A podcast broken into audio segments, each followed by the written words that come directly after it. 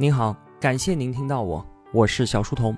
我的音频节目首发平台是在小书童频道微信公众号，小是知晓的小。为了方便您收听往期节目，所有的音频我也会更新到喜马拉雅之类的各大音频平台。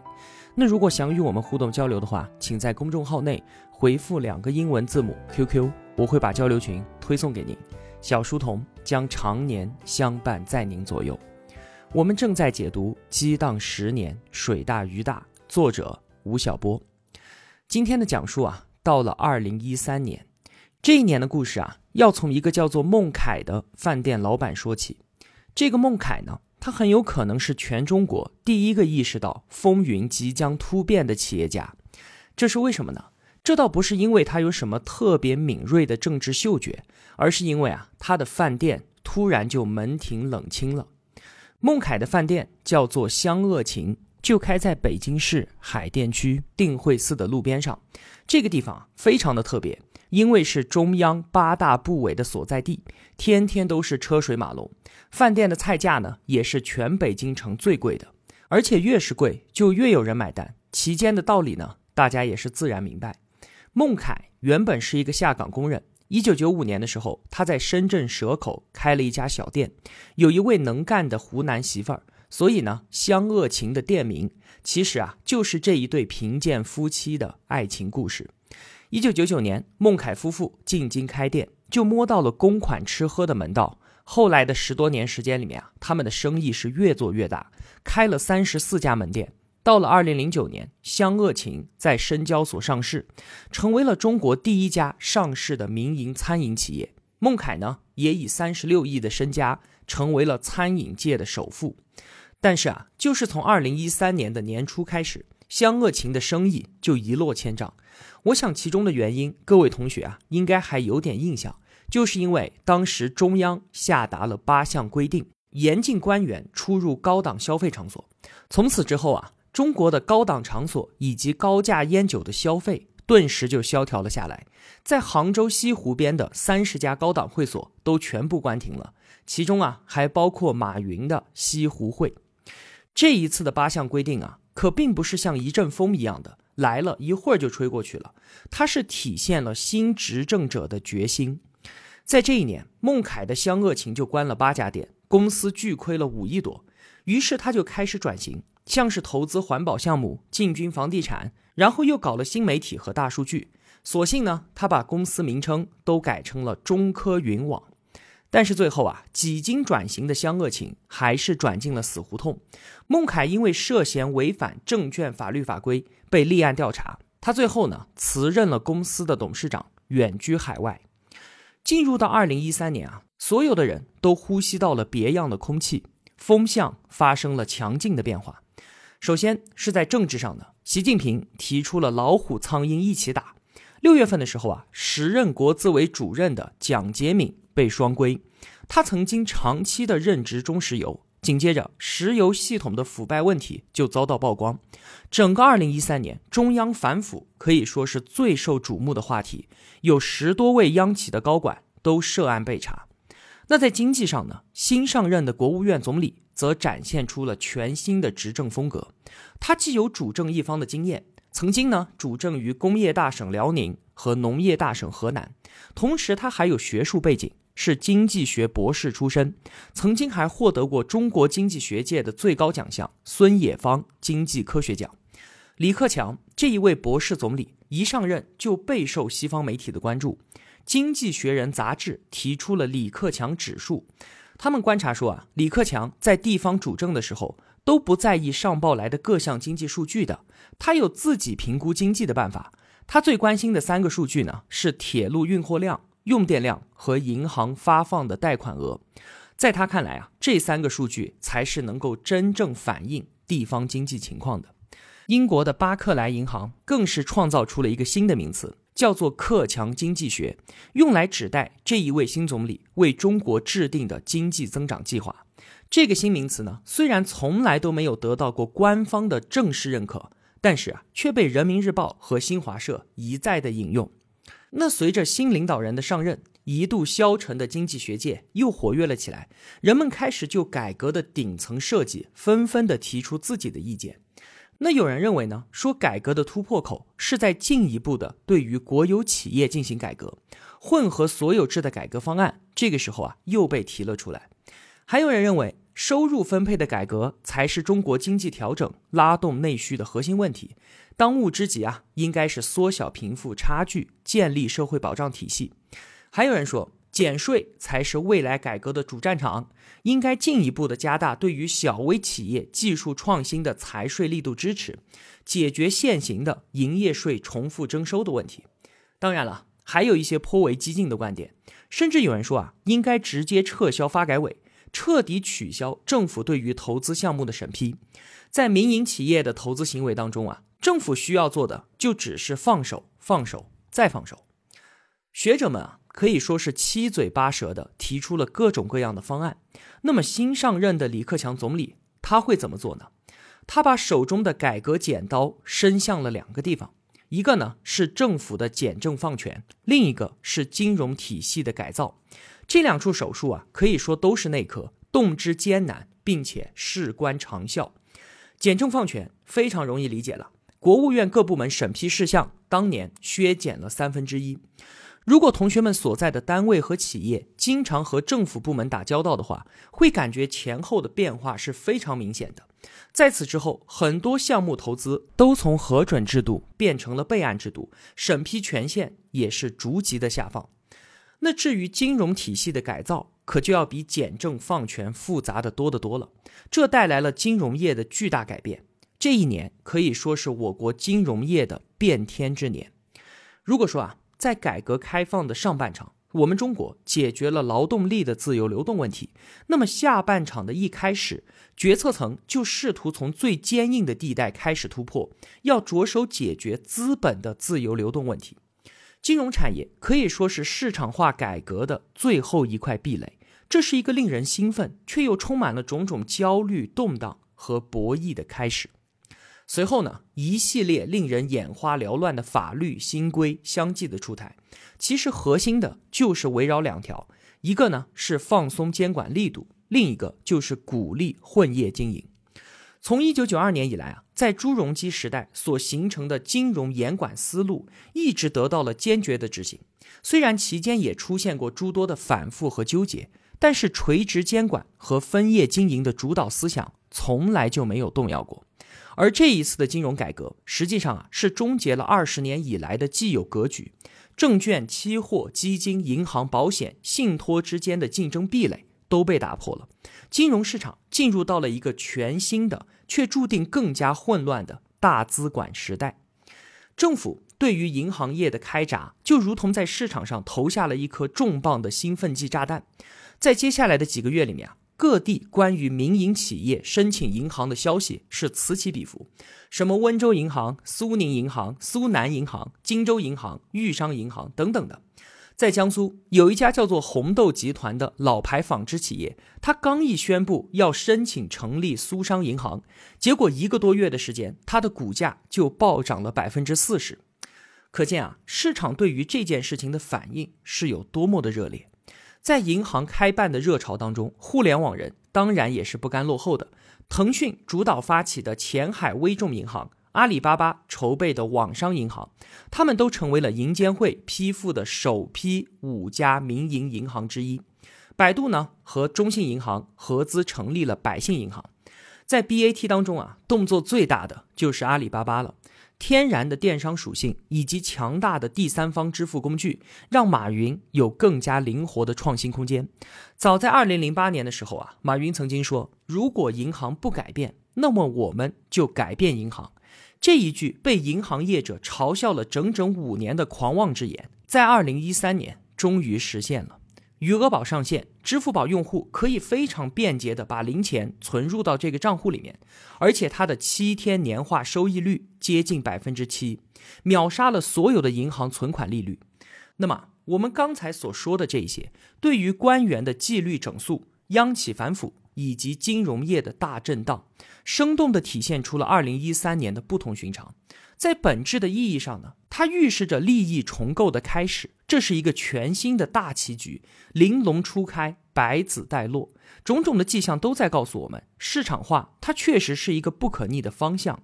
而与此同时呢，一个更加强势的中央政权也在回归，所有的局中之人都在谋划和重新确立着自己的新角色。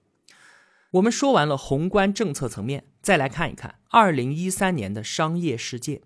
在这一年的春夏之交的时候啊，有一个有点敏感的话题被在网上引爆了，那就是李嘉诚他是不是要跑路了？在这段时间啊，李嘉诚的长江实业不断的抛售手中的房产，变现了数百亿，而与此对应的呢，是他频频在欧洲市场的投资，涉及金额有一千八百多亿港币。当时的英国媒体就惊呼说：“李嘉诚要并购整个英国。”在很多年里面啊，李嘉诚他是一个象征性的存在。这一位潮汕人由逃港难民成长为华人首富，被看成是香港奇迹的代名词。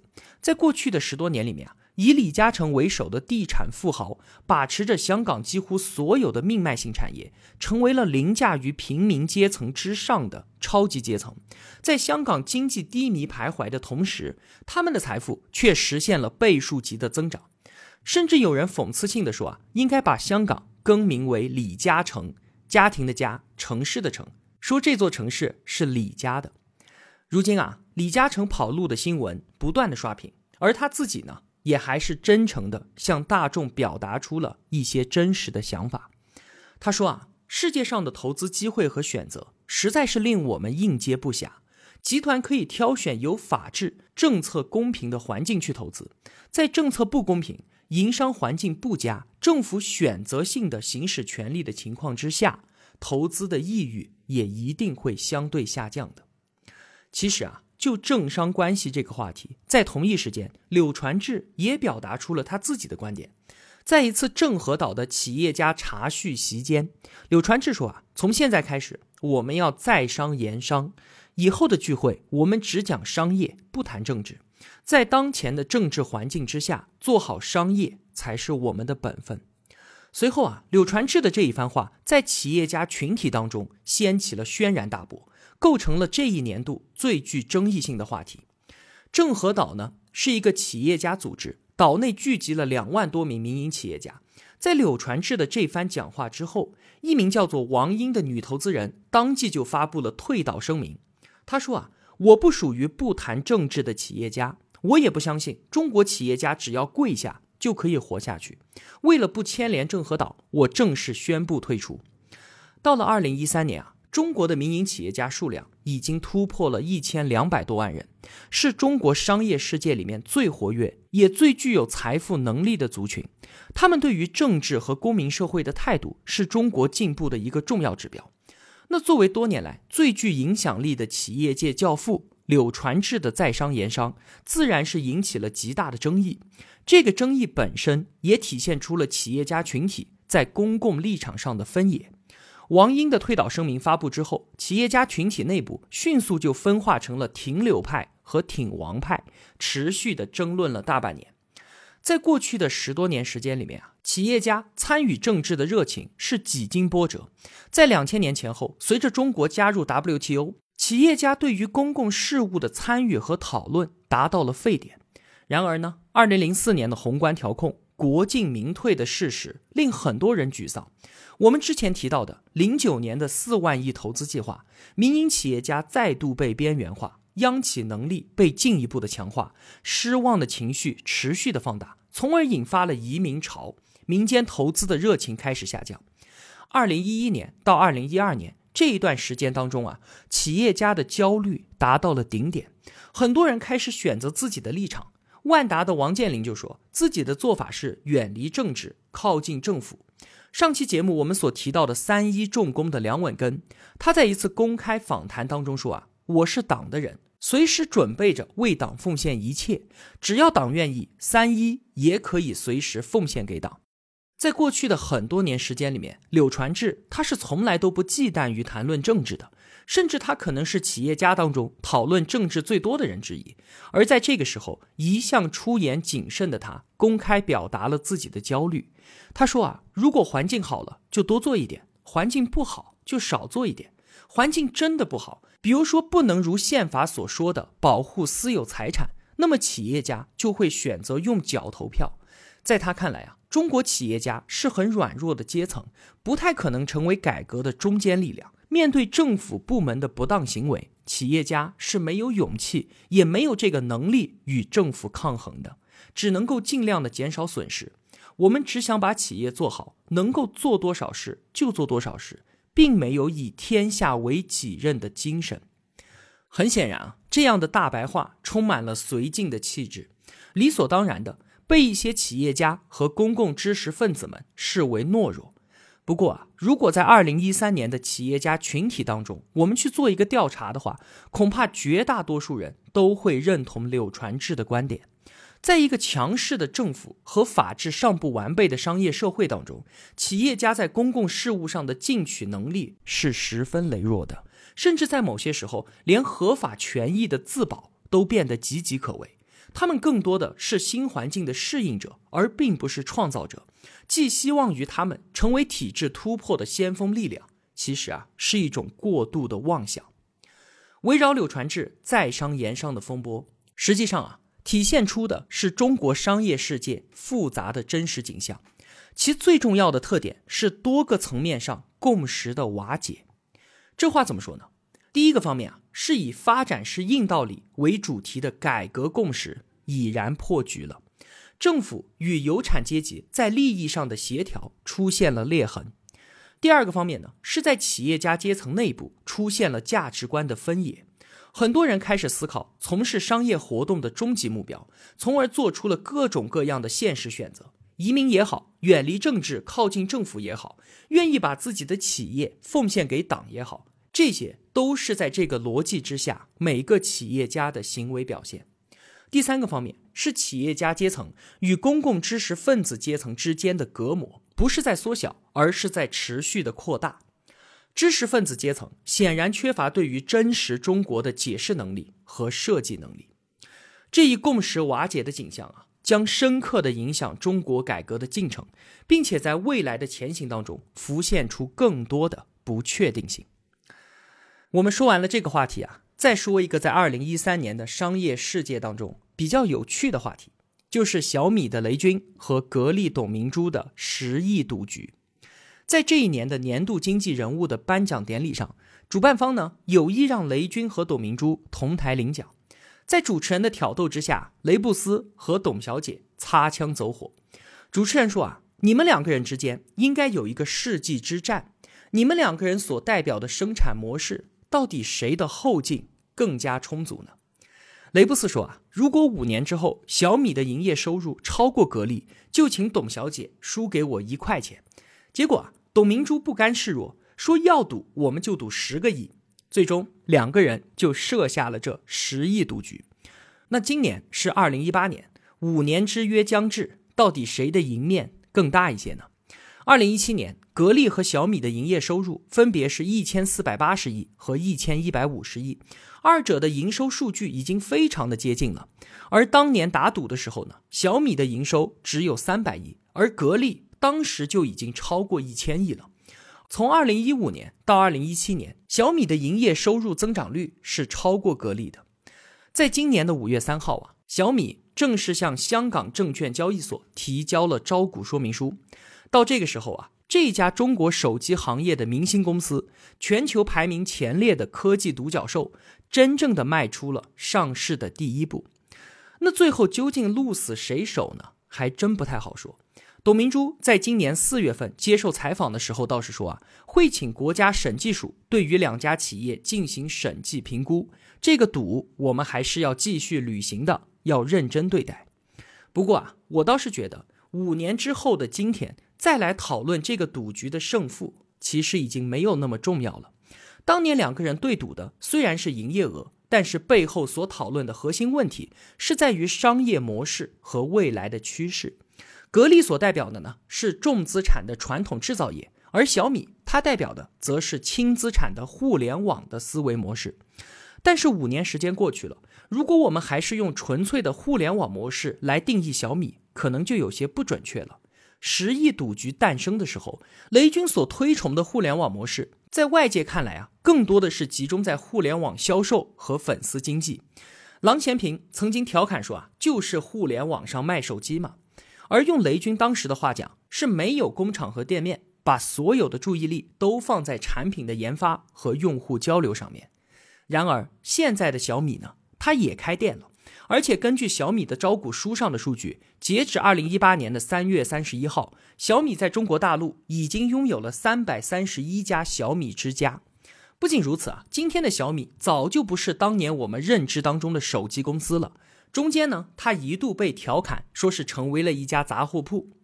那来自招股书当中的数据显示啊，小米的智能手机收入占比。从二零一五年的百分之八十，二零一六年的百分之七十一，到二零一七年的百分之七十，不断的在降低。而降低的这一部分收入呢，让给了互联网服务、物联网和生活消费产品，其中啊，也就包含了所谓的新零售，并且啊，小米投资以及孵化了超过两千一百家生态链公司。现在我们再用互联网手机公司来定义小米，早就已经不合适了。那么，在今天新零售的趋势之下，无论是传统制造业还是新兴的互联网企业，都要面临着商业模式的重构。所以说啊，在这样的背景之下，我们再去追问五年前语境之下的那一场赌约的结果，其实意义已经没有那么大了。在二零一三年呢，对于很多的外国人来说，最让他们印象深刻的应该是中国大妈了。他们到中国各地来旅游，都会惊奇的发现，几乎所有城市的空地上，到了晚上都会聚集起十多个乃至上百位大妈。他们放着震耳欲聋、节奏强烈的音乐，舒畅的扭动着他们并不苗条的身体。那在除了中国的其他任何国家都看不到这样的广场舞。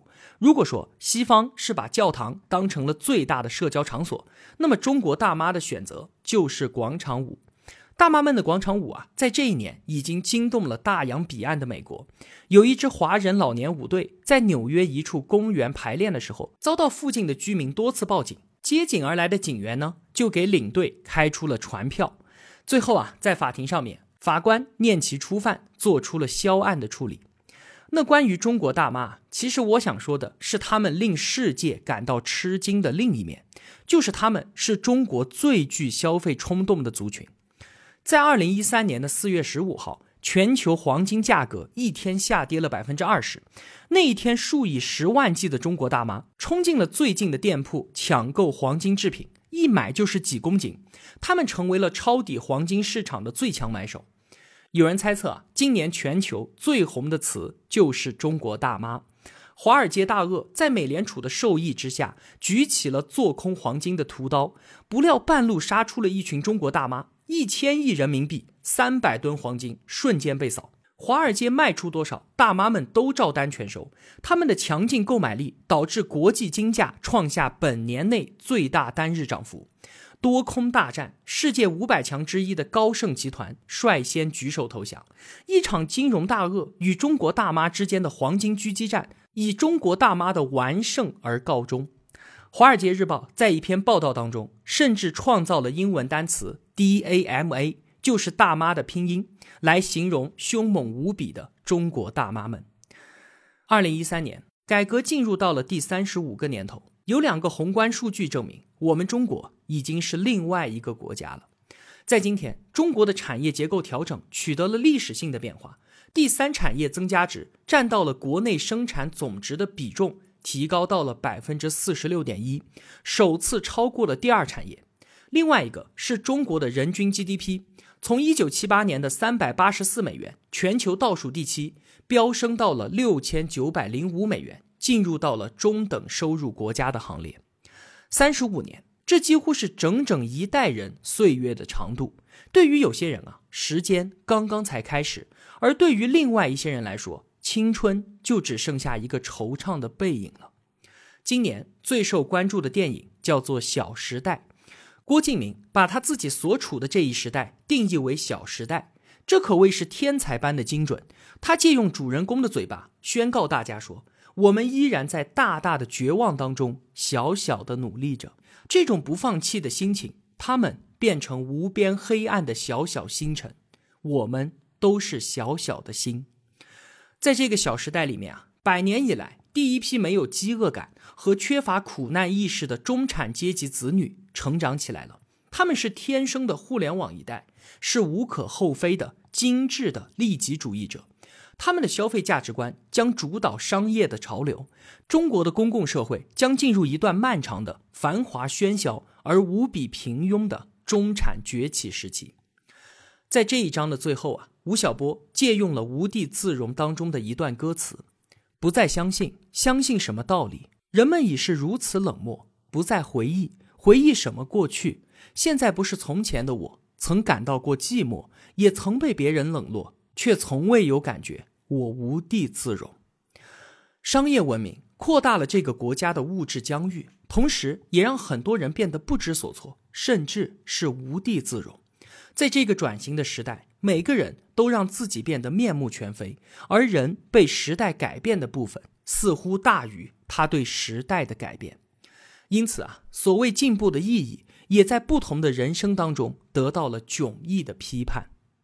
每个人对于他所属于的社会。都负有责任，而这个社会的弊病自然也有他的一份。好了，这就是激荡十年当中的二零一三年，我就为您分享这些。